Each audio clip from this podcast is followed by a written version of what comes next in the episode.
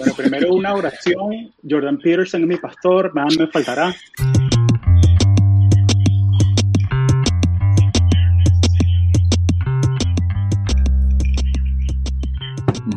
Eh, de hecho, lo, tuve la suerte de verlo hace como cuatro meses. Se presentó aquí en San José y eran 3.200 personas. Esa vaina llena así. Ah, o sea, eran 3.198 personas más que las que escuchan Conexiones Podcast. Así que fue, fue, fue cool. Eh, pero, pero es eso, pues, tú tienes que ver el ángulo de que, mira, que clean up your room. Chévere, o sea, eso, aplica para todo el mundo, o sea, como que camina derecho y sonríe, o sea, o sea ese es el ángulo que le tienes que ver. Eh, yo por el trabajo yo hago mucho public speaking, entonces me gusta mucho ver los debates que él tiene y todo eso, porque uno agarra, uno se pone como que el sombrero de, lo estás viendo como que por deporte, pues igual que un entrenador de fútbol ve eh, los juegos de un equipo que de pronto no le gusta, pues.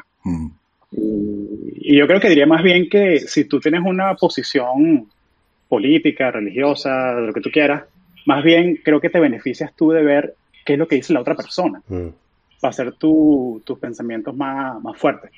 Eh, digo yo, eh, pero yo, yo no, qué sé yo, yo soy ingeniero en Silicon Valley, yo no sé esa sí, no, pero, pero, yo, sí, eso, además mucha gente dice eso, que, que, claro, lo que pasa es que llega un momento en que se te empieza a derretir el cerebro, ¿no? Cuando tú empiezas a, escuchar gente, a mucha gente que como que no está haciendo, o sea, es como, más bien como que el, la precisión que hay que hacer es gente que sabe argumentar. Porque no, o sea, no te vas a poner... un abdomen de una, claro, claro. Eso. No te vas a poner ahí a oír, ¿sabes? Seis horas de maduros porque... Eh, ¿De quién?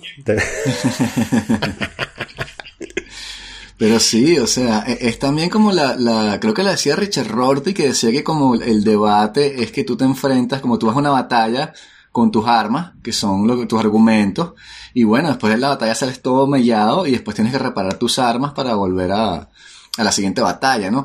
Pero para eso necesitas tener una, una no sé, un, un, nivel de madurez intelectual bastante, bastante alto, porque este, es verdad que cuando tú, cuando ves el mundo tan complicado, y te lo dan este, tan sencillo y te dicen, mira, el problema es simplemente que hay explotación y explotados. Y eso lo puedes aplicar por todos lados. Y como dice Jordan Peterson, eso es verdad en muchos contextos. Y es innegable que en el trabajo hay, hay este, relaciones de poder que se pueden llevar al género, pero no es lo único que hay. Entonces, cuando intentas insertar otros, otros valores otros elementos, te das cuenta de lo complicado que es y te hace pensar y tienes que buscar pero es un proceso muy difícil y es más fácil decir como que no, no, no, no, no, yo, este, todo aquí es culpa de los Estados Unidos y este, nosotros no hemos hecho nada malo y te quedas con esa explicación de cartón en 2D y te sientes que entendiste algo, ¿no? Claro. Fin del podcast. Dan, dan, dan, dan. Es que, es que ¿sabes? Como que hay como que el aperitivo, el almuerzo y el postre. Nos fuimos como que de una al postre. ¿sabes? sí, sí, sí, sí. Sí, exacto. Si estás oyendo esto, ya, ya puedes apagarlo porque lo que vamos a hablar de ahora en adelante. O sea, vamos a tratar de llegar a esa conclusión que hicimos al principio. este, ¿cómo? Tú eres básicamente la única persona que, que yo conozco que trabaja en Silicon Valley. Entonces. De pana. Oye, qué honor, vale. Gracias. Entonces, tengo varias preguntas. Primero. Dale, bienvenida, bienvenida sean. Déjame, te voy a mandar un NDA para que lo firmes en DocuSign. Eh, Pregunta lo que te dé la gana. Exacto. Para, eso es Conexiones Podcast. sí, claro. Somos la ventana los latinos a. Sí. Primero, ¿cómo llegaste? ¿Cuándo? ¿Cuándo? Eh, no, cómo, no cómo, ¿cuándo? 2015. 2015. 2015 en avión, eh, obviamente, pero eh, no, eh, te cuento, yo soy o sea, yo soy venezolano, pues yo, yo nací en Caracas, me, me creí hasta los 13 años, hasta el 2000. Y yo soy de, de, un, de, esa generación que mi papá, él era profesor de filosofía en la católica, él estudió en, de hecho, yo creo que él estudió en, en París 8 también, eh, Vince. Sí, pero en el 60, 69, 70, por ahí. cuando estaba bien tranquila la cosa allá. Estaba eh, Foucault y estaba sí. Sí, sí, sí. Eh, de hecho, me gustó mucho tu libro el de la eh, Memorias del Arrabal Parisino, porque me recordó muchos cuentos que él me echaba cuando yo era chamo. Eh, cosas como que él vivía una residencia estudiantil que era, él, que era tan chiquita que para cambiarse la camisa tenía que abrir la ventana. eh, cosa como que machucaba francés, entonces fue a ver una película en el cine y, y suponte, el, ticket era 5 francos y le di una nota de 10 y la, y la muchacha, no, son 5 francos. Bueno, pero aquí están 10, dame cambio. No, son 5 francos. Y como que, bueno, se fue sin ver la película. Pues. Eh, entonces, entonces el, el, viejo estudió afuera, el viejo estudió en París 8, eh, luego fue a, a Tulane, en Nueva Orleans, su doctorado. Y él siempre tenía la visión de que yo quiero que mis chamos crezcan con una educación eh, norteamericana, pues, o sea, quiero que mis chamos tengan esa experiencia de, de, de, estudiar afuera. Y nos fuimos de Venezuela en el, en el 2000, o nos fueron, mejor dicho, o sea, porque yo era un chamo y, y crecimos en Orlando, Florida. Eh, fue como que tuve esa niñez así de, de, de suburbio americano media aburrida, pero súper segura, pues, en el sentido de que, ¿sabes? Eh, estudié allá ingeniería electrónica. Eh, primero estudié producción musical, porque me rasparon en física el primer semestre de, de la universidad. Eh, fue, fue un año full, full, difícil porque, bueno, se me, se me murió mi, mi mamá, se murió mi papá también el mismo año. Eh, sí, sí, fue súper difícil y, y sabes cómo es la mentalidad gringa, que es que get over it and sí, move on. Sí. Eh, entonces era como que yo ya estaba inscrito para la universidad y me rasparon cuatro materias. Mm. O sea, no, yo no estaba listo para pa, pa eso. Eh, entonces me cambié a producción musical y encontré como que mi nicho, pues, como mm. que me gustaba mucho la electrónica y trabajar en el estudio. Yo estaba haciendo de... Esto es en Orlando, Florida, una universidad, un college, se llama Valencia College, que de hecho es muy cómico porque eh, el director del programa es venezolano, era un ingeniero de RCTV. Entonces es cool porque tenía como un mentor así eh, venezolano, pues, entonces como que te... Y, y, el, y el pana me inspiró a que, chamo, tú eres muy bueno con esto de electrónica, ¿por qué no te vas a estudiar electrónica? Mm. Entonces, cuando me gradué del, del college, del Associates, que es como, creo que, o sea, es como un técnico, pues, y luego fui a hacer la carrera, estudié electrónica y me pasó una cosa que es que en el 2000, entonces en el 2012, yo era muy fanático de los amplificadores y diseñar equipos de audio y todo eso. Y yo era, y yo me compré un domain que era strictlyanalog.com. Ok.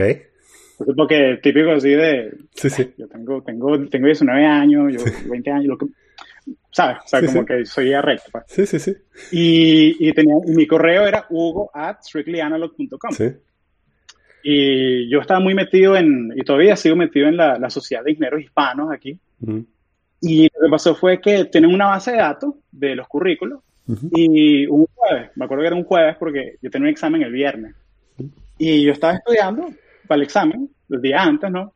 Y me llama eh, un señor que, hola, mi nombre es Matthew Daly, eh, soy ingeniero del equipo análogo de, de Intel. Eh, te quiero entrevistar para un trabajo, Madre. una pasantía. Aquí. Y yo le dije, oye Matthew, eh, oye, muchas gracias, o sea, me encantaría hablar contigo ahora, eh, pero tengo un examen mañana. Mm. ¿Será que podemos cuadrar el lunes para la entrevista? Y, no, ¿cómo no? Sí, eh, 3 de la tarde ya, eh, 11 aquí, char, listo, hablamos el lunes. Eh, suerte en tu examen. y cuál. Y yo como que, coño, no sé si yo le debería haber hablado así al reclutador.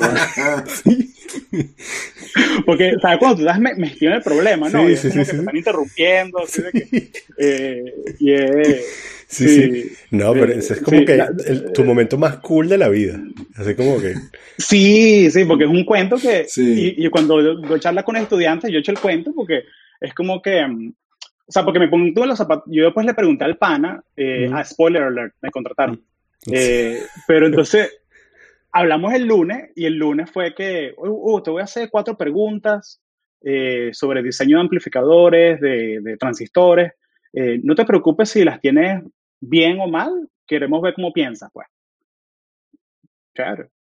Las cuatro preguntas, las cuatro preguntas buenas, porque eran la misma materia que estudié para el examen. Entonces, así fue la, me salió la primera pasantía en Intel eh, y fue muy cool porque básicamente, o sea, yo, estaba estudiando en la Florida y una, las pasantías aquí son, eh, pueden ser cortas de tres meses, pero lo que estilan las compañías aquí en Silicon Valley es que hacen lo que llaman co-ops, que son de seis a nueve meses y te tomas un semestre libre, pues, pero trabajas, te las pagan. Entonces, básicamente puse mis cosas en mi carro, el bajo, una maleta, eh, y me, bueno, ese, ese, ese, bajo que está, que está ahí, que, está ahí agarrando polvo, eh, y cruzar el país, pues, o sea, fue, pasé por Nueva Orleans, pasé por Austin, pasé por Nuevo México, en esa época estaba Breaking Bad, entonces fui a la casa del pana a tomarme la selfie.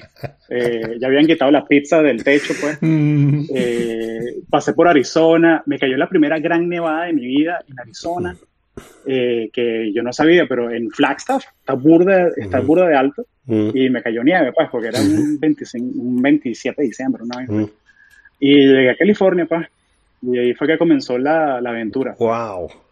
y las pasantías, las pasantías eran pagadas, o sea, cuando haces pasantías en Estados Unidos te pagan. Welcome to the greatest country of the world. Las pasantías aquí son pagas, chamo. Es una cosa cultural que choca burda, porque si tú vas a las empresas de Silicon Valley, de hecho, ellos tienen una cosa, y por eso es que, y es una cosa que, que me ha tocado con, con papás, con familias que son, suponte, que son inmigrantes, pues, y, que sus hijos nacieron, crecieron acá, y como que, ya, pero tú quieres irte a trabajar a esta empresa y, vas a dejar los estudios. Mm. Que, no, papá, son seis meses, me pagan. Mm. Es más, ellos quieren que yo vuelva a la universidad para graduarme y después contratar. Y de hecho, me dieron un, un relocation package, mm. porque yo me estaba mudando desde, desde otro estado. Entonces eran, fueron como, como 15 mil dólares el, mm, paquete de... Entonces, entonces, coño, tú, pero, pero bueno, luego te clavan los impuestos a California y son como 9 mil, ¿no? Pero, pero, pero es algo muy, muy chévere verlo que tú como estudiante puedes tener esa experiencia de que tú a tú con ingenieros y, y me gusta mucho la cultura porque es muy, es muy colaborativa. O sea, sentido que tú puedes ponerle una reunión a cualquier otra persona, eh, no importa si tú eres pasante, eh, yo ya tengo, tengo ya cinco años, o sea, full time con la compañía, pues, porque esta fue la primera pasantía, luego volví, me gradué, hice otra, luego me contrataron full time. Eh, y ha sido un viaje chévere, o sea, ha sido muy cool vivir aquí en Silicon Valley porque aquí, no sé, hay una vaina en el agua, o sea, que todo el mundo es como que súper, súper enfocado en su vaina, pues, y la gente es súper brillante. Y desde afuera tú piensas que la vaina es que tú eres workaholic. Y mm. no, que tú eres apasionado por lo que haces, pues. O sea, mm. que, yo creo que todo el mundo debería estar apasionado por, por su trabajo, pues. Y, y si no es por tu trabajo, bueno, por tu side hustle. O sea, si es un podcast, un canal de YouTube, eh, lo que te mandé el otro día, Vince, que era eh, si tú eres coach, life coach, que ayuda a la gente con ilusionógeno, coño, haz tu vaina, pues, ¿sabes? tienes que ser apasionado con lo tuyo. Sí. Pero, ¿y los precios no son prohibitivos en Silicon Valley para vivir? Uno siempre escucha que es imposible se compensa con, esa es la vaina, porque si tú trabajas en tecnología, mm. se compensa con lo que tú ganas. Mm. Mm. Entonces, si tú eres soltero, sin chamo, eh, vives en el paraíso, pues, o sea, tú, estás... Eh, y estás en esa edad que de pronto no te importa vivir en un estudio, un apartamento chiquito, de pronto vienes de la universidad, no te importa tener roommates. Eh, yo no lo recomiendo para vivir, la verdad. Sí. Eh, eh, eso, lo decías en, hay un, creo que es en, hay, un episodio, hacer la cuña de una vez en, en Conexiones, en, tu podcast tienes un episodio en que hablas sobre sobre mitos y realidades, mitos y realidades de vivir en Silicon, Valley y eso me pareció curioso que hacías esa anotación de que si eres soltero, ¿no? Este, y quería preguntarte más de, de, por, Qué, de por qué, mm, por qué tú no lo ves con familia. Y bueno, este, como, o sea, parte, parte del de vivir acá, o sea, bien, de pronto tú tienes tu trabajo en tecnología, te pagan six figures, o sea, te pagan 100 mil dólares o más, eh, vas bien. Eh, de pronto si tienes pareja, si tienes tu, tu novia, tu esposa, tu esposo, lo que tú quieras, eh, y trabajan en tech también, chévere, nos metemos 200, 300 al año. Eh, pero cosas como, o sea, si tu sueño en la vida, si tu visión de vida es como que tener ese sueño americano, pues que es que tener la casa, el perrito, el gatico, eh, aquí es muy complicado porque precisamente lo que sí es prohibitivo es comprar casa. Ah. O sea, porque, porque aquí generalmente los bancos te ayudan con el, o sea, tú pagas el 20% del apartamento, la casa, y financias el resto a 15 años, 30 años, lo que tú quieras. Pero suponte, o sea, mi, mi, apartamento, o sea, mi apartamento en Florida que vale 100 mil dólares, eh, aquí puede valer 600, 700. Entonces, ahorrar el 20% de 700 es un poco más prohibitivo y por vivir en un apartamento, ¿sabes? Entonces, como que eh, todo depende de la visión de vida de la gente, o sea, porque también el, el, daycare, o sea, que te cuiden a tu chamo, eh, es plata. Eh, tengo una, una, amiga venezolana en mi equipo que ella, de hecho, creo que ella paga, y, ella es muy abierta con eso, ella dice que ella paga 1.200 dólares al mes por que le cuiden a los dos chamos. Sí. O sea, es como que otra renta encima de... Sí, encima ella trabaja, el esposo trabaja, entonces... Por eso es que si tu visión de vida es, es eso, eh, no te lo recomiendo, pero si tu visión de vida es que, mira, de pana, o sea, a mí me emociona. O sea, yo vivo en Sunnyvale, yo vivo como a un kilómetro de donde estaba Atari. Eh, yo cuando manejo el trabajo paso eh, la oficina de, o sea, de Nvidia, de AMD, o sea, yo salgo de aquí, ahorita voy a, ahorita, bueno, me puse bonito para el, podcast, ¿no? Porque no voy a las caras, pero gracias, aquí Yo, yo, voy, yo, yo voy, voy, aquí a un evento de networking a Lyft. Eh, mm. Voy a con una vicepresidente de Lyft, que es latina, que va a dar una charla y yo la quiero conocer y de pronto jalarla para el podcast también. Entonces, eh, esas cosas, esa oferta, pues, de, de, de, carrera, de desarrollo profesional, yo la veo aquí mm. como en, en esteroides, pues. Entonces, eso es lo que me, me tripea de vivir acá. Ok. ¿Y tú crees que, sabes, por ejemplo, si, si yo soy em, un muchacho joven que tiene ciertas inclinaciones por tecnología, este, ¿cuáles son, qué, es lo que tengo que hacer para poder llegar a Silicon Valley? Soy soltero, todo esto, ¿no? O sea, tengo veintitantos, treinta años. Eh, tienes que, tienes que, bueno, dos cosas. Primero, tienes que suscribirte a Conexiones Podcast, el podcast de Latinos entre claro. Este... este podcast es de ustedes por Conexiones Podcast. sí. Y luego, y luego, si necesitas una arquitecta, conversas con la esposa del pana que le ayuda con, como que arquitecta, constructor, arquitecta, constructora. Exactamente. Sí. muy bueno el del domingo, de paso, me, me lo eh, pero la avenida es diferente, dependiendo si estás fuera de Estados Unidos o dentro de Estados Unidos. Mm. Eh, si estás ya aquí, si tú eres mm. ya esa generación que están en Miami, están mm. en, Houston, estos nidos o sea, de latinos que, están, la manera más fácil es llegar a través de una pasantía, a través de un internship. Y como te digo, las pasantías son pagas. Eh, lo que, la manera más fácil de conseguir una pasantía es, de una te digo, no apliques por internet porque eso no funciona. Mm, eh, no funciona, o sea, de una te digo porque, mm. o sea, tengo amigos que trabajan en recursos humanos y me dicen que, mm. oye, a mí me llegan, a veces pongo un trabajo en LinkedIn y 500, 600 personas aplican a, los tres días. Entonces, la manera en que tú haces el, bypass de, de, todo eso es que tú lo que haces es que conectas con alguien que ya trabaja dentro Mm. y les pides un referral. Okay. Que es como, una carta de recomendación que ellos te mm. hacen. Y, y, es, es, mucho más fácil de lo que suena. O sea, no es como que yo certifico que Daniel Pratt mm. eh, de este domicilio. Eh, no, no, no, no, no. Es una herramienta que una cajita de que, mira, yo recomiendo esta semana con este email, este perfil de LinkedIn, este resumen para este trabajo. Y lo que hace es que tú, estas 500 personas que aplicaron online, te saltas todo eso y vas al tope de la, de la pila. Y te garantiza, en muchas empresas, por lo menos en Facebook, te garantiza la primera entrevista. Ok. Eh, ya, ya ahí de que te contraten es, tu, es tu labor, ¿no?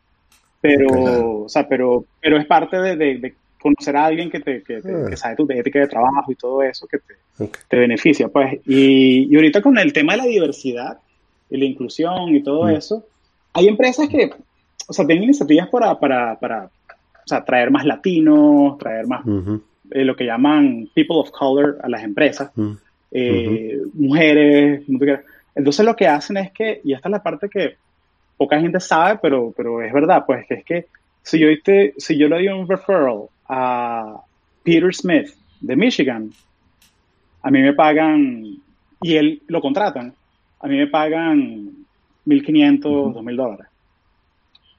Pero si es Gabriela González, que es latina, mujer, hay como hay como multiplier. Entonces te ofrecen un monto más alto.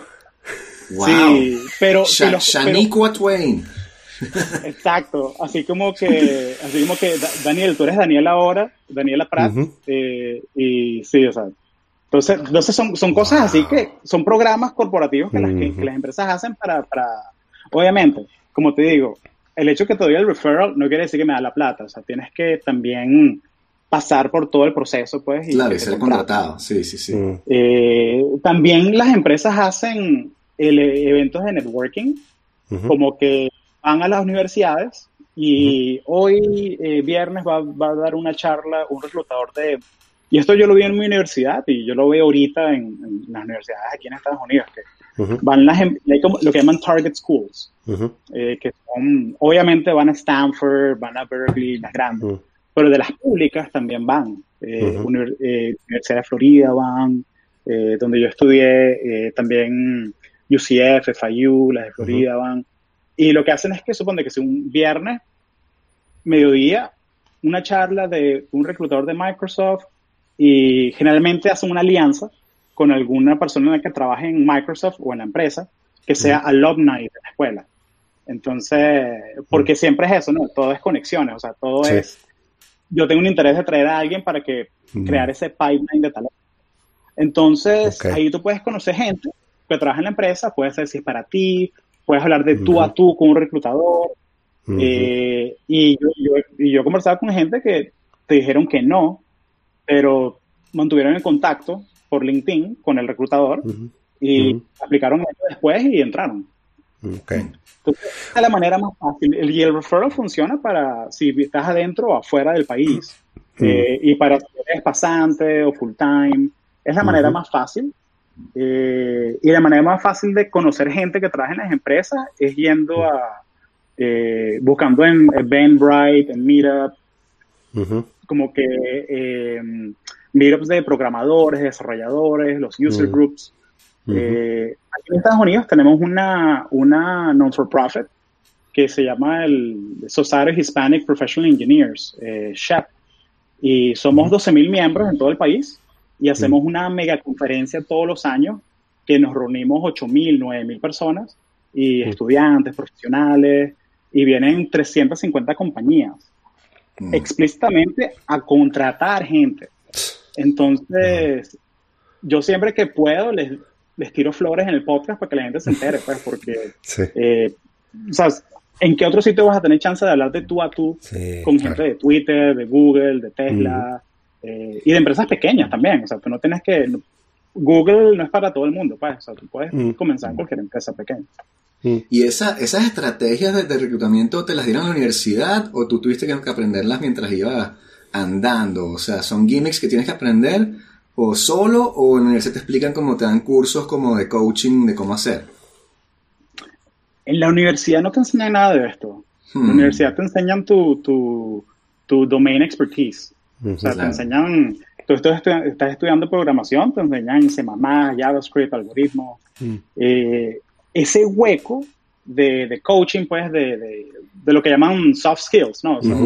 Hablar en público, negociar, que como, o sea, como que párate derecho, mírale a los ojos al reclutador cuando le das la mano, o sea, cosas que como que, porque uno es, uno creció en una casa venezolana, ¿no? Entonces, una casa latina, pues, entonces uno como que aprende esas cosas, ¿no? Pero eh, ese hueco lo llenan estas non-for-profits. Eh, y también está Society of Women Engineers, está NESB, que es el National Society of Black Engineers, eh, y es para eso, es para como que la gente que no tuvo la oportunidad de aprender esas cosas en la casa, que aprendan esos skills eh, de, para consigan trabajo, pues. Digamos, si eres como un nivel más alto, este, digamos, tienes 35, por ejemplo. Este, y ya, bueno, una pasantía no aplica, ¿no? Pero lo de, las lo de las conexiones sigue aplicando, ¿no? O sea, conocer a alguien adentro y, pedir un referral y eso. Sí, sí, sigue aplicando y, las conferencias siguen aplicando aún más. Mm. Eh, porque, porque, por ejemplo, estas conferencias que te comenté de 8.000 personas, también hay conferencias que si tú eres programador, también está IEEE, eh, IEEE, e, que también está ACM. Eh, tú eres ingeniero, ¿no? Sí. O tú trabajas en programación. De, También. Entonces, buenísimo, buenísimo. Sí, porque son, no son mutually exclusive. O sea, yo conozco, yo, yo, yo, tengo un pana que estudió psicología y programa en Uber. Así que no, el pana aprendió solo, aprendió en freecodecamp.com. Sí, pero siguen aplicando, siguen aplicando todas esas estrategias. Eh, entonces, de las cinco personas, de las cinco personas que escuchan el podcast, hay como que dos que, que están en Europa. Y me han preguntado que si, sí, cinco ya, estamos creciendo, estamos poco a poco. Como diría Zuckerberg, open to the right. Estamos esto, esto es disruptingpodcasting.com. Eh, coño, ese dominio estará disponible. Sí, está, estará disponible. Eh, sí, o sea, hay como que dos personas que están en Europa que me preguntan, pues, como que, chamo, no, aquí no hay como que un chef de esa organización que tú hablas, y no, no, no conozco, pero sí sé que hay oficinas de, de, Google, de Facebook, que están en Londres, en Dublín, eh, y Eventbrite y mira. Eh, es que claro, es que en Europa, al menos mi experiencia ha sido que es un poco distinto como en varios niveles. Bueno, primero es absolutamente distinto en términos de salarios, ¿no? Y por eso... Y por eso pasa que mucha gente termina ya en Silicon Valley porque ¿sabes? no se queda en Europa. Em, pero también la cosa se mueve distinto, al menos en lo que yo he visto, en términos de, seniority también, ¿no? O sea que, ¿sabes? Eh, los directores son tipos de cincuenta y pico de años, ¿no? Y, mm, y si, tú eres, si tú eres senior o algo, eres, tienes 40, 40, 40 y algo, ¿no? ¿Sabes? Entonces, este... Claro. Eh, ese VP es eso, 50 y pico, ¿sabes? En algunos, en algunos 60, mm. ¿no? Em, entonces, eh, también es difícil como, como encontrar tu equivalente, ¿no? Porque, ¿sabes? Si tú eres, este, tienes la edad y la experiencia de ser, eh, de ser un manager en Silicon Valley, eh, pero de pronto en Europa no estás ni manejando gente. ¿Entiendes? De pronto eres, eres de pronto eres team lead, eh, sabes, tienes, no sé, 30, tienes 40 años y eres team lead. Pero claro, si comparas tu CV con cualquier otro CV, de, sabes, comparable a un chamo de 30 años, ¿no? o, menos. Claro.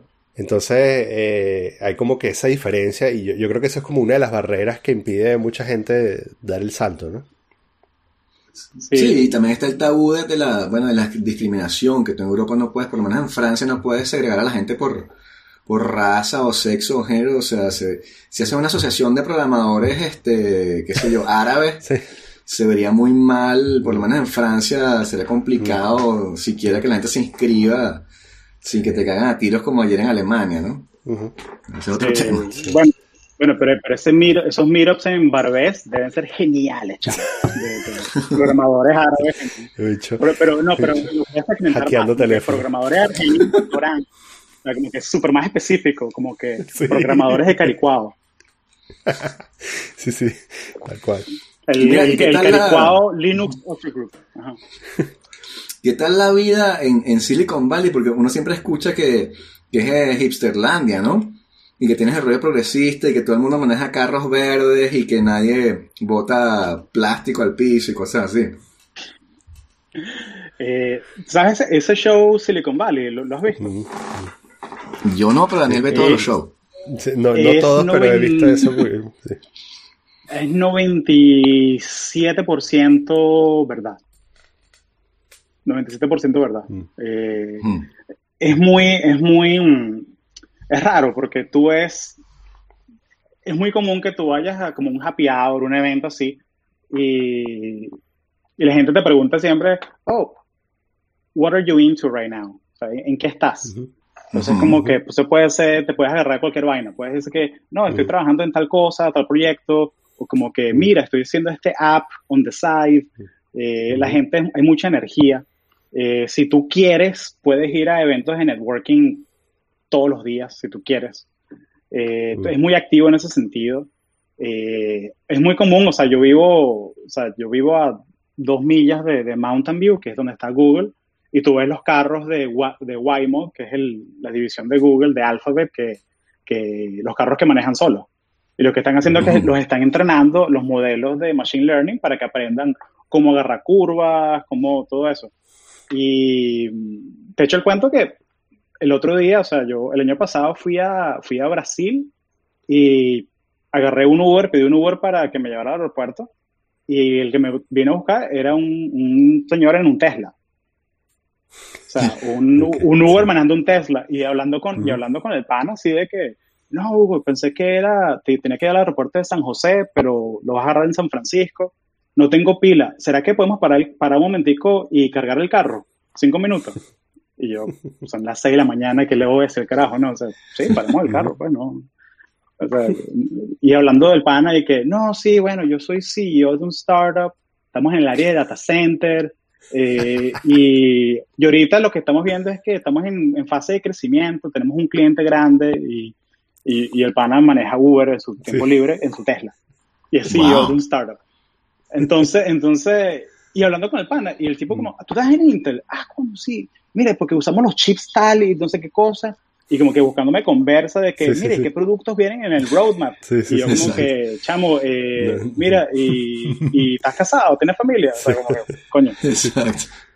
Entonces, entonces sí, entonces ves cosas locas, distópicas, que de pronto no, no verías en otro lado.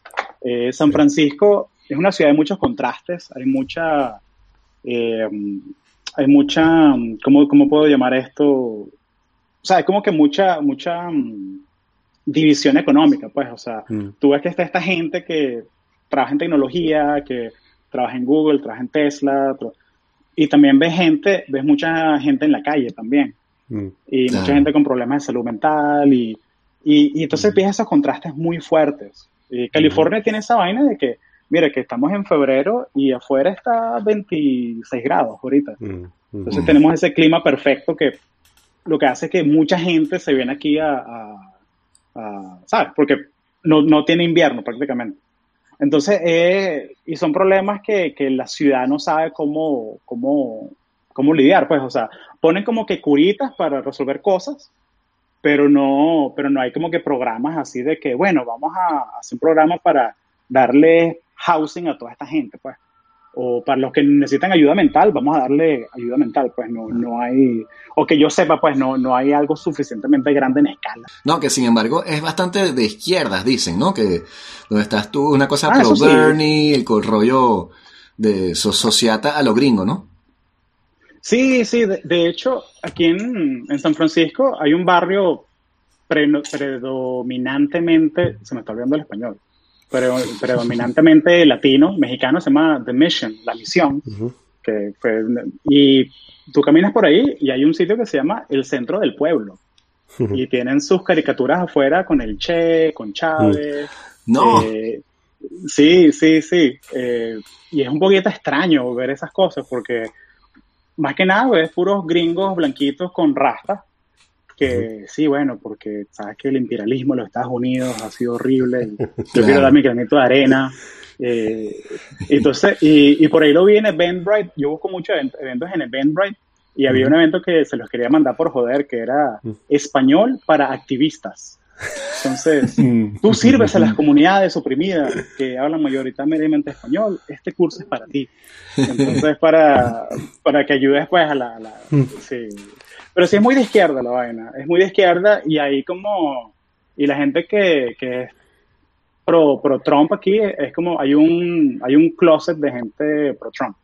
Mm. y, y, en el trabajo tú lo ves, o sea, tú ves que, o sea, la gente de pronto tienen un televisor así prendido con las noticias, de repente alguien hace un comentario, una vaina, Este, y como que, ah, bueno, sí, este carajo es de Trump. Mm. Pero es, como te digo, uno trata de mantener trabajo, política separado, pues, porque no, es algo. Claro. Más bien, fui a Barcelona el año pasado y una, salí a comer con una amiga catalana y un amigo, y el amigo de ella que era francés, con, casado con una mexicana. Y era como que nos sentamos a la mesa a comer y política de una, de una. Así como que, que para mí es un poquito raro eso, pues, como que. Sí no, no, no, no sé, estamos hablando sin resolver nada, pues, no, sé. Sí, como la de religión, pues. No te vas a sentar con gente que no conoces así decir, bueno, ¿qué opinas del Islam? Es extraño. Sí, sí, sí, sí. hablemos de algo poco controversial. Mira, el aborto. Exacto, sí, sí. Mira, ¿has ido, has ido al barrio del Castro? El famoso Castro. Sí. Claro, claro, tienen, su bandera. Hay una arepera buenísima, eh, se llama Pica Pica. Pero lo cómico es que las arepas no son tan buenas, las empanadas son mejores. Mm. Pero el, yo, yo tenía un amigo gringo que me dijo que fue para el Castro y le pareció demasiado, o sea, este, como que se le tiraban encima los tipos, pues.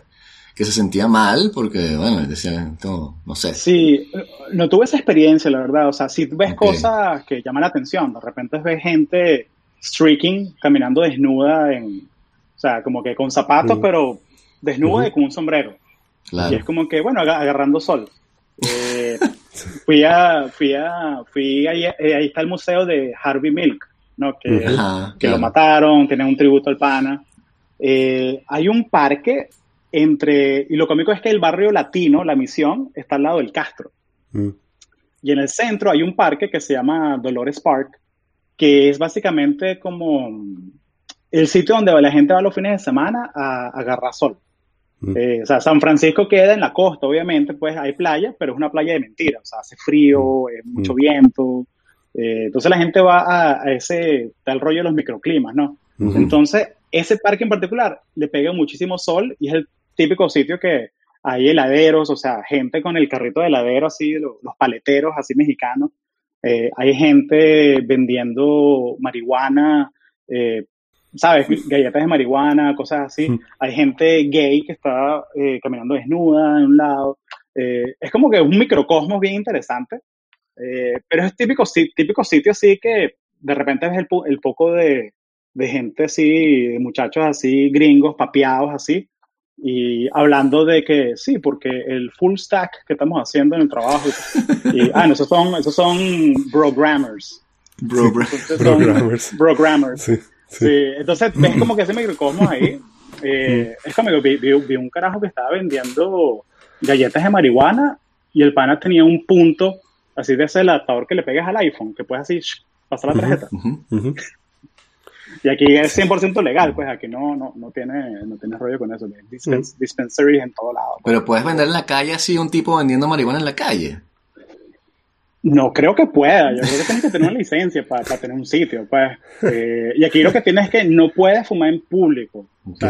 pero es una zona de tolerancia. Pues. Claro. En ese parque, por lo menos, es uno de los pocos sitios que yo veo gente que, que van con un, un six-pack de cerveza y lo abren y se ponen a tomar ahí en el parque. Es como que es como que la policía sabe como que la gente lo va a hacer, prefiero que lo hagan en este espacio que, claro. ¿sabes? Que, les tenemos el ojo puesto. Y tú estabas allí antes y después de la legalización de, de la marihuana. Sí, fue, no fue nada diferente. O sea, como hmm. que más bien la gente, la gente, la gente estaba en Facebook hablando de que ¿Is that it? I was expecting something else. Porque, porque obvio, ¿no? Porque, porque viene, viene, una infraestructura completa que hay que construir. Hmm. Eh, es como lo que pasó ahorita con Brexit. Hmm. O sea, como que pasó y mira, siguen ahí, pues porque hay un marco de 11 meses donde lo, van a cortar los aranceles o las cosas. Entonces sí, o sea, como que montar una tienda es, un, es un, rollo, pues, y, y, también está el tema de los capitales, ¿no? Pues, o sea, porque a nivel federal es, ilegal todavía.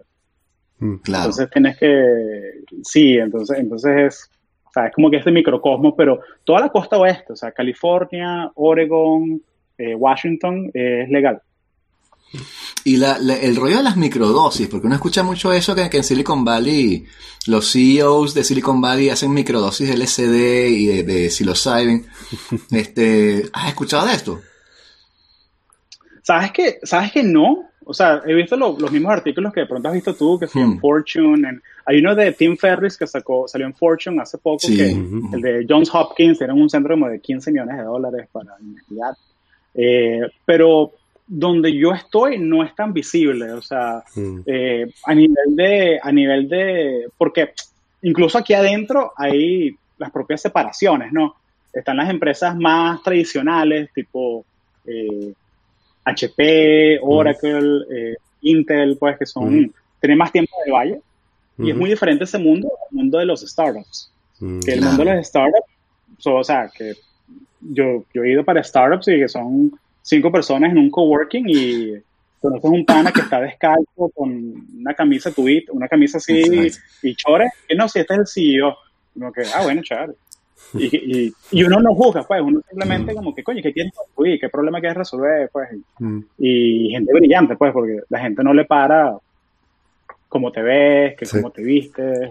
Pero nunca te dijeron así como, nunca te dijeron como que, chamo, este, no quieres probar, tal, todos estamos haciendo esto, es buenísimo, qué sé yo.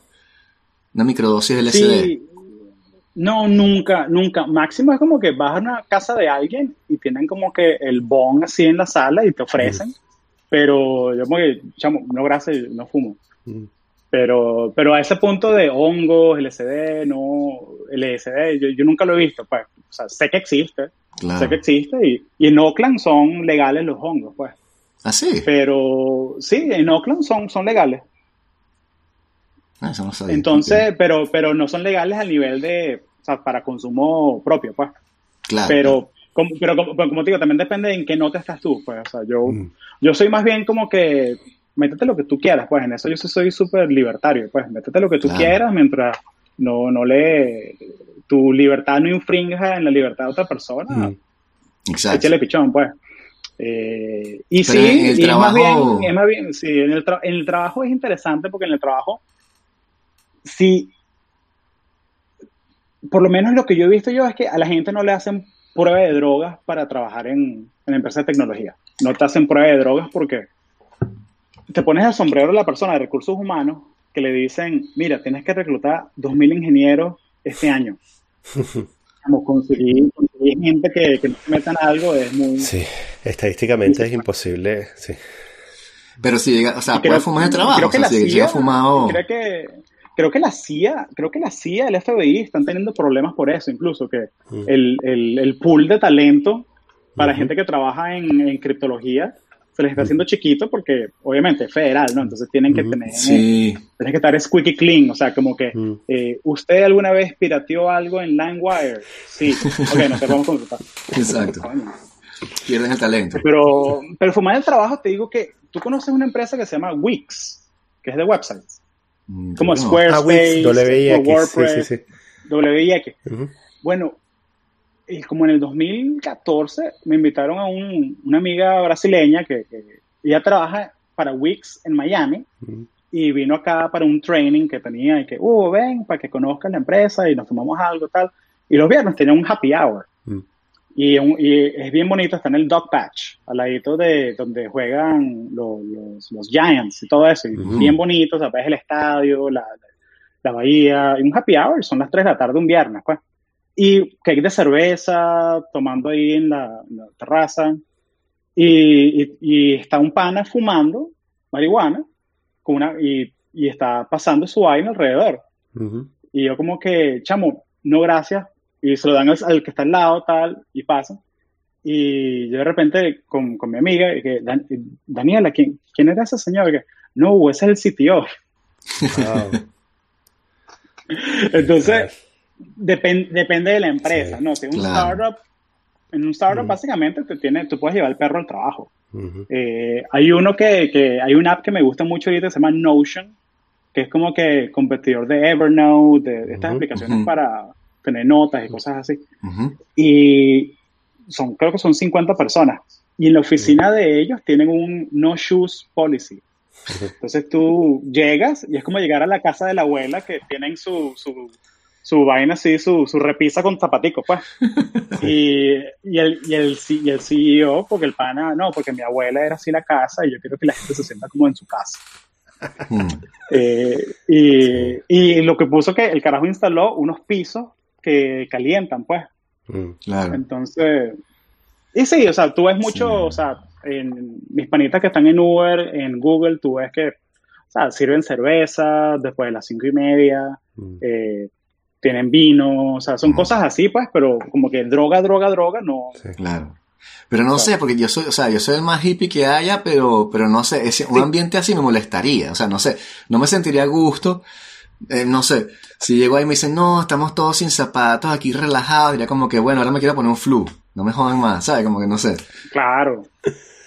Sí, sí, a mí me pasa también, yo por eso yo, o sea, yo me pongo que si camiseta botones, o sea, zapatos bonitos para ir para el trabajo, porque me mentalizo que estoy yendo al trabajo. Pero es que ah. yo también trabajo en una empresa más grande, ¿no?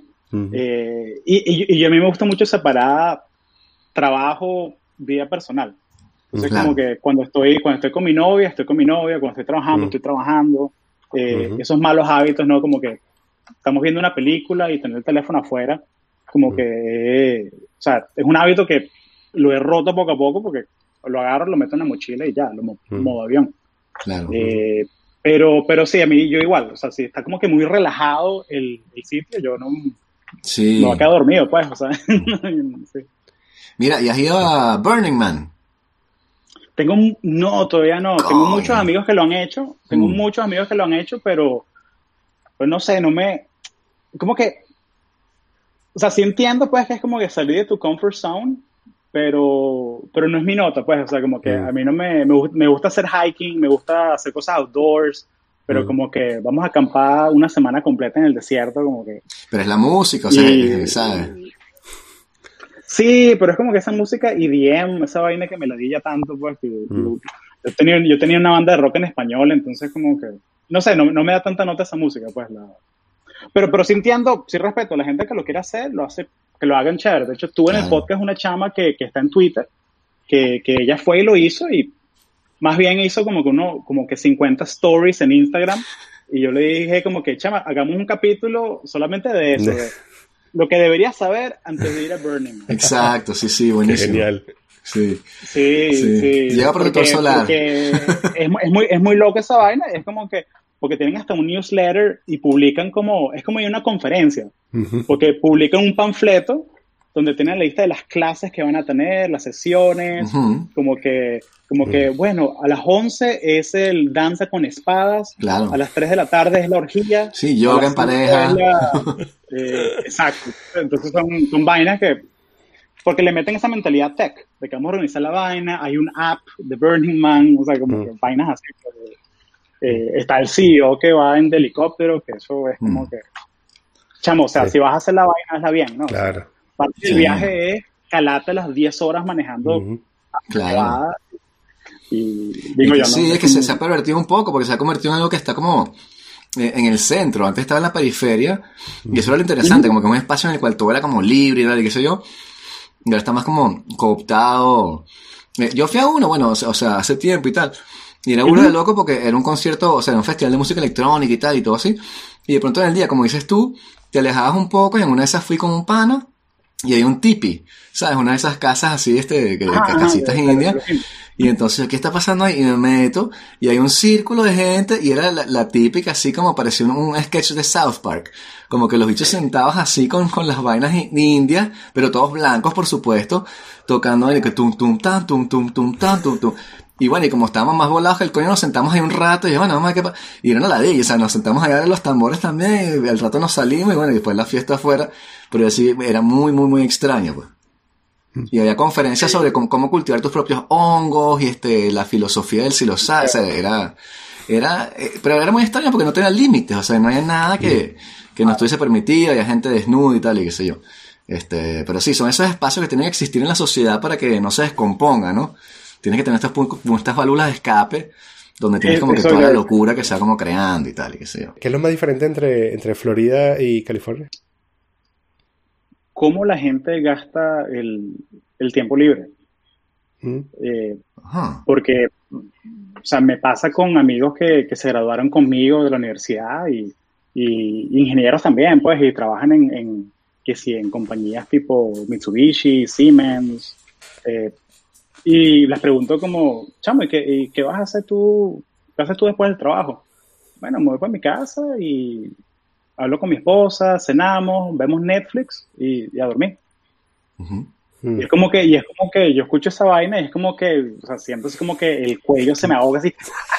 es como que, sí, porque aquí la gente es más bien, más bien tú tienes que ser muy organizado con tu tiempo, porque hay tantos eventos, conferencias, clases pasando, o sea, que eh, pasó esto, que una amiga, que el capítulo 12 del podcast, Carolina Lazo, ella fue, ella era manager de marketing en, en Google y se fue porque estaba burned out, pues, o sea, la chama tenía como que 30 personas que le reportaban y, y trabajó durísimo, seis años y, se quemó, pues.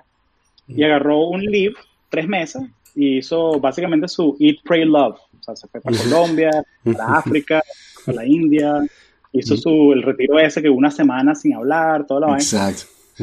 y volvió y entró a una fundación que se llama Search Inside Yourself, que es una fundación que comenzó dentro de Google, que era para enseñarle mindfulness, meditación a, los ingenieros.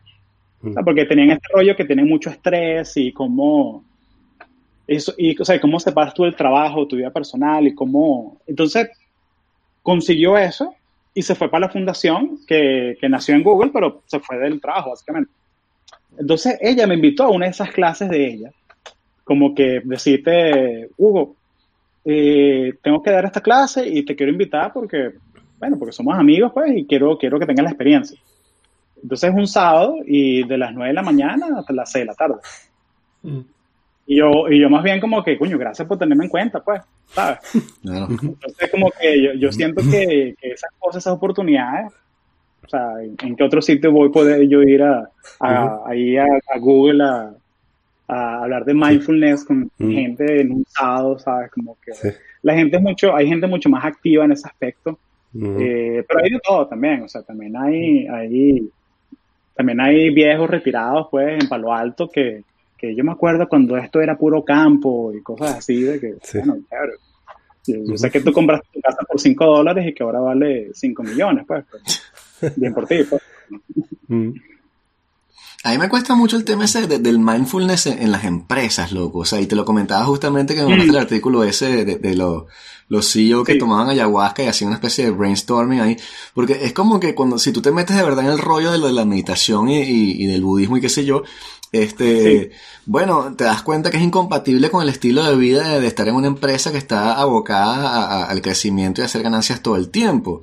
Entonces es como contradictorio decir como que, bueno, este, vas a estar en esta carrera de ratas, pero en esto, en esta hora te vamos a sacar de aquí y vas a estar en contacto con la naturaleza y con el universo y con ti mismo y con los demás y puro amor. Y después sales aquí y tienes que luchar contra el otro para conseguir el contrato y este, y avanzar. Es como una especie de neurosis, pero es muy, es muy americano eso, creo yo, como que es, esa cuestión de... Sí, que, que es nunca, nunca cuestionar la ontología que está detrás, sino simplemente como integrar las cosas y decir, bueno, ahora hacemos yoga con chivos y este, qué sé yo, cosas muy extrañas. Sí, ¿sabes qué? Sí, yo, creo que a mí lo que me gusta del mindfulness que, que, que, o como lo practico yo, pues, que yo hago es Silicon Valley. Hay una app para toda vaina. Eh, Headspace, y a mí me gusta mucho Calm. Yo uso Calm, me gusta bastante.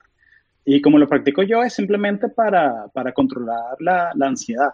no, no, es un rollo, no es un rollo religioso, de filosofía, que si budismo, o sea, o sea yo, yo entiendo dónde vienes tú, pues, o sea, que, o sea, esas cosas que Steve Jobs era budista y, y fruitarian, pues, que el pana solo comía fruta los últimos dos años de su vida. Pero, no sé, yo no lo veo incompatible. O sea, como que yo, yo hago journaling de gratitud todos los días. O sea, como que escribí tres cosas por las que estoy agradecido mm. en la mañana y, y lo he hecho dos años y la verdad me siento que soy una persona más feliz por eso.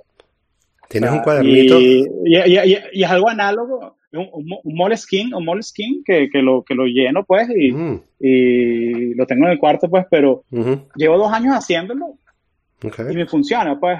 Pero es algo, y es algo completamente eh, ¿cómo se dice? Eh, agnóstico, pues, no es que, mm. claro. no es que voy a rezarle a la Pachamama, que, no, o sea, es simplemente algo que estoy agradecido por las cosas que tengo y las cosas que he logrado y la gente, las amistades que, he logrado cultivar. Y yo no lo veo incompatible, pues, o sea, si fuese budista o algo así, ahí sí, ¿qué coño haces tú trabajando en Facebook? Eh, también viene el tema de que tú tienes que creer en la misión de la compañía, ¿no? Porque si tú estás trabajando para Tesla y tú no crees en Tesla, en lo que está, en Elon Musk, tú, tú no vas a durar ahí. Mm. Eh, o sea, porque o sea, es, como la gente, yo, yo borré Facebook de mi teléfono, mm. porque otro más. Me sentía que estaba, estaba perdiendo mucho tiempo, tal, y ¿sabes qué es cómico? Que yo descubrí Twitter como que hace como que cuatro semanas, cinco semanas. Es que yo tenía el, Twitter abierto, pues, de, la, de, la, de, los podcasts y tal, de, de Latino Tech y de conexiones, y no lo usaba, la verdad. Yo como que lo abrí para que no me quitaran el nombre, pues. Pero, y me di cuenta que, coño, que es un universo de gente pensando en voz alta. Sí, con todo lo que implica. Sí, bueno, es el, subconsciente de la gente, más bien, ni siquiera pensando, sino votando sus pensamientos más irracionales este, en la web. Sí, sí, bueno, no, no, lo, que te decía, o sea, este, este, obviamente, obviamente es una herramienta que sirve y que, es productiva y que es positiva para todo el mundo, pero lo que es que como que si tú dices estoy angustiado y voy a hacer mindfulness y obviamente me calmo y me sirve y puedo volver al trabajo, si empiezas de verdad a cuestionar este, esa angustia de dónde viene, te vas a dar cuenta de que viene del trabajo en el que estás. Y entonces, no, o sea, no es una cosa religiosa, sino que simplemente te vas a dar cuenta de que esa estructura en la cual estás, estás imbuido es la que te está causando esa angustia. Porque la angustia viene de esas ideas que, te, que, que, que, tienes, que, que vienen de esa forma de ver el mundo, mm. y que si quieres eliminarlas o, por controlarlas más, tienes que eliminar esa forma de pensar, y si eliminas esa forma de pensar, bueno, no puedes trabajar por lo menos en una dinámica de, de productividad, de ir hacia adelante y qué sé yo, y no, no ser empático con los demás. Entonces, eso es lo que me parece como, como, como que si te metes de verdad en el rollo, este, full 100%, como decías tú que querías hacer un, retiro sin hablar y tal, y qué sé yo, estoy seguro que si haces un retiro así va a ser súper benéfico, pero al final te vas a preguntar como que, ¿qué coño estoy haciendo? O sea, de pronto me vale más la pena eso, de, irme a la India y estar allá programando solo en una cueva, cuando yo quiera, y, y, estar alejado de toda esta, este, falsedad entre comillas y el materialismo, etcétera, qué sé yo. No, no, te entiendo perfectamente. Eh, sí, lo que, lo, que, lo que te diría es que, o sea, mindfulness no solamente, o sea, hay gente que tiene estrés también y que no es del trabajo. O sea, en la clase esta de mindfulness que agarramos había una señora que tiene dos, dos chamos y están en, uno tiene cuatro, el otro tiene dos. Entonces está en ese, en ese rollo de que, mira, que mi, mi esposo trabaja y yo cuido los chamos, pero eh, como que se siente overwhelmed, pues. Mm. Entonces tiene ese estrés. Pero overwhelmed, ¿por qué se siente overwhelmed? Coño, porque no, o sea, se siente, no, no la conozco, pues, o sea, se me comentó eso, como que le preguntaron. los chamos, huevón. O sea, porque cuida a los chamos, me imagino, no sabe. Porque Todos cuidamos a los chamos, o sea, sí.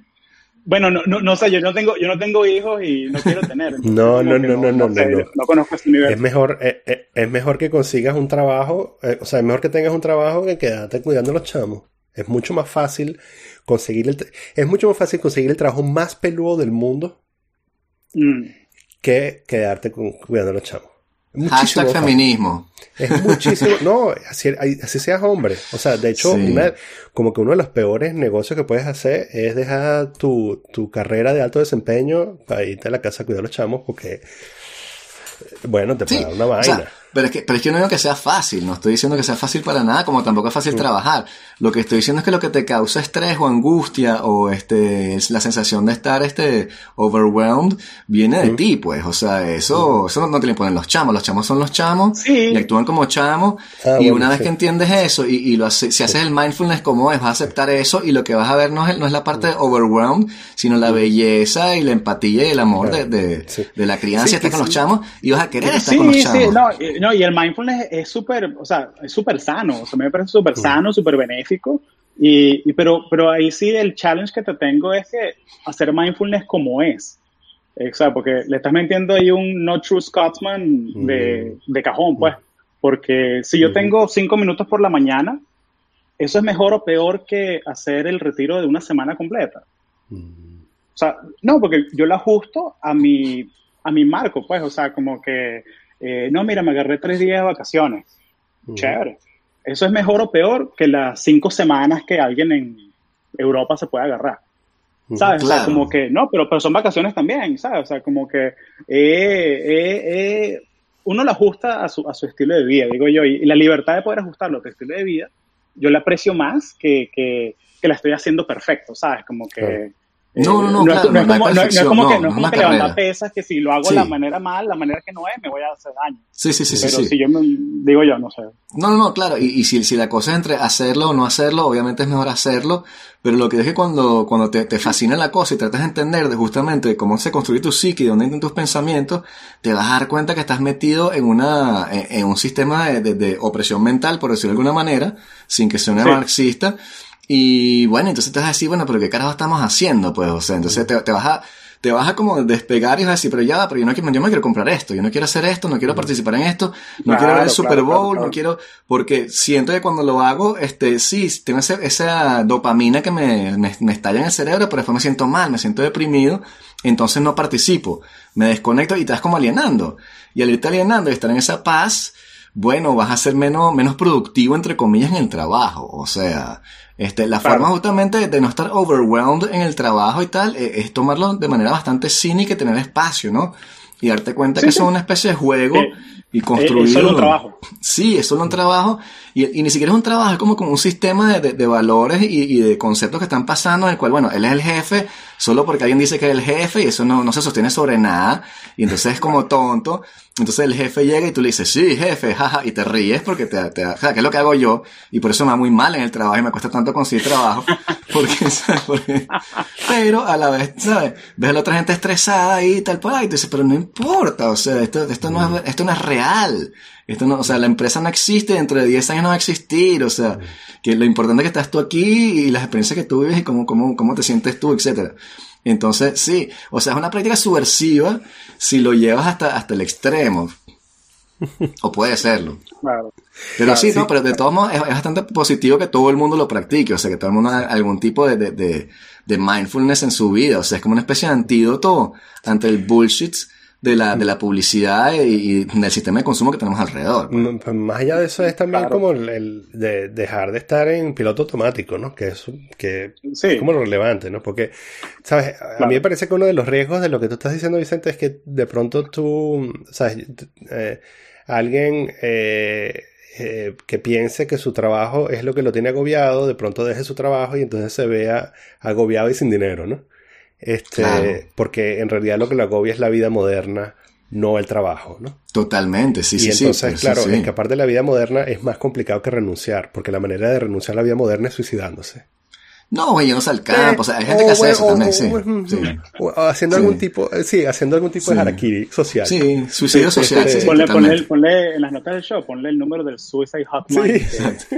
Que, que, más no es responsable por la, Sí, eh, sí, sí, sí. no, pero o sea, un disclaimer, pero es la vaina que es que, o sea, lo que, lo que comentamos en el comienzo, que yo creo que todo el mundo debería tener si lo quiere, un trabajo o una profesión o una vocación que, que lo haga feliz, que lo llene. Sí. Y, y, yo creo que aquí en Silicon Valley por lo menos lo, el talento tiene una movilidad increíble. O sea, la gente dura dos años en una empresa y luego se va para la otra. Eh, y muchas veces cuando se van, no se van necesariamente por plata, se van porque, mira, ya, ya aprendí lo que quería aprender, me voy para la otra. O claro. se van porque, porque creen en el producto. Eh, o sea, eh, esta chama, una, una, amiga, Pamela, que ella se graduó de Stanford, Computer Science, trabajaba en Google, tenía su trabajo así arrechísimo, pues. Y la chama mm. se dio cuenta que, mira, que yo soy primera generación y aquí la gente se gradúa y deben 30 mil, 40 mil dólares de deuda sí. estudiantil. Uh -huh, eh, claro. Entonces, la chama, la chama está haciendo una aplicación que te ayuda a, eh, de la misma manera que las, las tarjetas de, de, hacen cashback o que te uh -huh. completan el cambio, pues sí. ese pedacito de cambio que te lo invierta a pagarte tu uh -huh. deuda estudiantil. Pero que sea automático, que sea como gamification, claro. ¿sabes? Claro. Y la chama está echándole bola, ya tiene como 50 mil usuarios, o sea, está, está, ahí echándole pichón.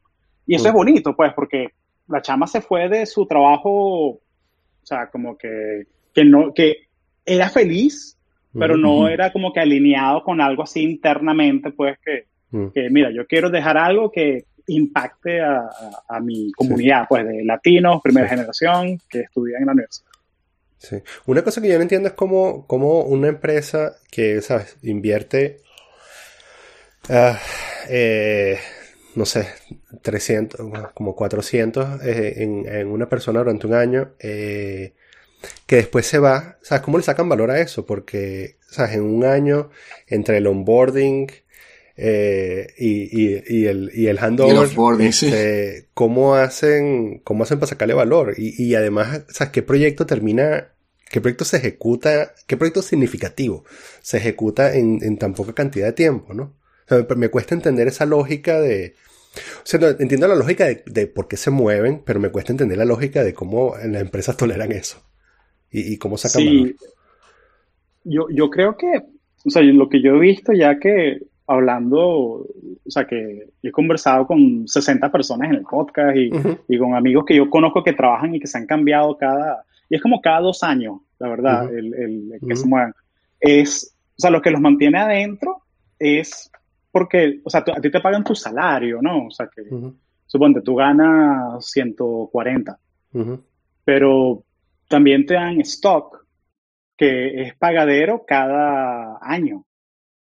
Entonces, suponte, no, te vamos a dar 200 mil en stock. Eh, si te vas el primer año, solamente te damos 50. Claro, no hace el compound. Pero, si te, pero si te vas a los cuatro años, si te damos los 200 completos y con eso puedes mm. poner el down payment de una casa. Entonces, eh, entonces eh, y, es chimbo porque a veces la gente se queda solamente por el stock. Sí. que, que, es chimbo, que yo no creo que, no creo que si tú eres o sea, si tú eres suficientemente inteligente y, talentoso para conseguir un mm. trabajo aquí, tú puedes conseguir otro, trabajo que te llene mm. más fácilmente. Mm. Pero como las empresas hacen es que, o sea, yo no sé realmente, o sea, como que cómo lo organizan, pero lo que he visto es que hay más talento que, que quiere tomar tu puesto. O sea, como te comenté que un puesto, como que si en Google, una vaina así, tienen 500 aplicantes para un puesto. Eh, o sea, hay mucha gente dispuesta. Y ya tienen como que el método del onboarding lo tienen tan al pelo.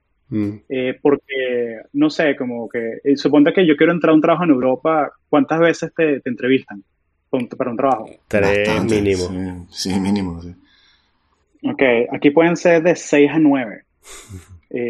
y, o sea, digo 6 a 9 porque puede ser que te, te citan dos días. ah, no, yo, estoy hablando de tres días, yo estoy hablando de tres días distintos en semanas distintas, ¿sabes? Ok, ok, ok. Sí. porque aquí es como que por teléfono, luego por teléfono otra vez con el hiring manager, luego te traen. Eh, hay un tema que es un poquito escabroso, que es que, eh, pero esto es más que nada en los startups, que es que te piden que trabajes de gratis. Ah, o sea, te dan como que un, proyectico. Mm. Y dicen, no, es un proyectico, lo haces y lo presentas. Sí. Una prueba. lo ve y es como que, y es como que es una campaña completa. sí, sí. Como que si tú quieres, o sea, te mando el, te mando el proyecto y un invoice para que me lo pagues. exacto. Entonces, pero programadores sí son mm. seis entrevistas, algo así. Mm. Y, y, por lo menos en Facebook, lo que hacen, eh, Facebook es muy interesante lo que ellos hacen, que es que ellos tienen un bootcamp de tres semanas mm. al comienzo, Tú entras a Facebook y tú entras como ingeniero de Facebook, tú no estás asignado a un equipo en particular. Entonces lo que hacen es que tú haces el bootcamp, que te enseñan cómo se manejan las bases de datos, cómo, cómo se trabaja en Facebook, básicamente, pues cuáles son las herramientas, todo eso. Y tú, y te van haciendo matching con los equipos que te interesan. Entonces tengo un pana venezolano, Carlos, Carlos Monasterios, que el chamo entró a Facebook Core, a la aplicación, Estuvo un mes con el grupo y al final como se dio cuenta que, mira, la verdad, yo creo que mis skills se alinean mejor con este otro grupo que está en Instagram y se cambió. Y no fue la gran vaina, fue como que en Facebook, eh, o sea, te retenemos en el sentido de que, de que eh, no hay que pagarle el onboarding, el bono a otra persona y puedes estar contento con tu trabajo. Hay muchos esfuerzos de retención. Retención es, es, algo muy, muy, que se lo toma muy en serio las empresas. Ok. Mira, y ya para ir cerrando, ¿cuál es tu exit strategy? Bueno, cash en los stock options esos, ¿no? el exit no, no, no, específicamente eh, Intel, sino, uh, ¿sabes? Mediano a largo plazo. Eh, tengo un número en mente que quiero llegar. Ok, ok. Eh, tengo un número en mente que, que quiero llegar. Y puede ser, mm, puede ser Ciudad de México, Medellín, puede ser... ¿En serio? Wow. Sí, sí, sí, sí, de hecho, hay una, hay una comunidad bien grande de, de digital nomads en Medellín que me, parece interesante. Pero, pero mucha la gente aquí también tiene, yo me he dado cuenta que un tema recurrente en qué más es que hablan del retiro y de vámonos a Tailandia y toda la vaina. Sí, exacto. Eh, la India. Hay una, hay una, hay una como, sí, la India, que hay una, dando clases de español caraqueño en la India. Eh, sí. Entonces, es como que aquí hay mucha gente que tiene esa filosofía de que, no, mira, quiero trabajar hasta los 45 y me, me retiro, pues, o sea, como que, porque te puedes ir a trabajar o vivir en Sudamérica o en Europa o en cualquier otro sitio y vivir de los dividendos que te deja tu, tu, inversión. Entonces, o sea, yo tengo un número en mente y yo lo voy a llegar a él. Eh, o sea, tengo, me va a tardar un ratico, pues como seis años más. Entonces, sí, pero, pero tengo un roadmap, pues que sé lo que no quiero llegar. Y después de esos seis años, yo ya sé que, bueno, si quiero, me puedo ir a retirar a Colombia y dar clases da, clases de emprendimiento y dar clases de mm. public speaking y de, mm. de podcast. que te gustaría. Siempre y cuando, sí, pero cuando, no te cases y no tengas chamos que después están escolarizados en San Francisco y tienen sus panas allí, o sea... Bueno, yo con, con mi novio fue como la primera conversa que tuvimos cuando salimos. Que, eh, ¿Cómo te sientas acerca de tener niños? No, no me gustan los niños. Ay, perfecto no, no, no, queremos chamos, entonces como que eso fue como que la, ese fue, ese fue el, mm. el product requirement que, que la relación, pues, de la... Y, y fíjate que ahorita con el rollo, con el rollo de la, de la, de las personas que se gradúan con, yo gracias a Dios no tengo deuda estudiantil, pues, pero mm. eh, con los millennials, Gen Z, hay un movimiento grande, eh, y esto es un subreddit de esa vaina de child free, que es la gente que simplemente no, no quiere tener chamos, pues, que no, mm, como que vienes con este guion de la sociedad de que cásate a los 25, te hinchamos. Si tú quieres hacerlo, hazlo. O sea, perfecto. Mientras puedas proveer y darles una vida segura, sana, hazlo. Pero no es como que, no es, ese, no es esa vaina de andar así como que preprogramado ahí a que, ay, sí, porque quiero, ¿sabes? Como que no. La vida no, la vida no es una app de, de Silicon Valley. La vida es lo que tú quieres hacer, lo que tú quieres construir.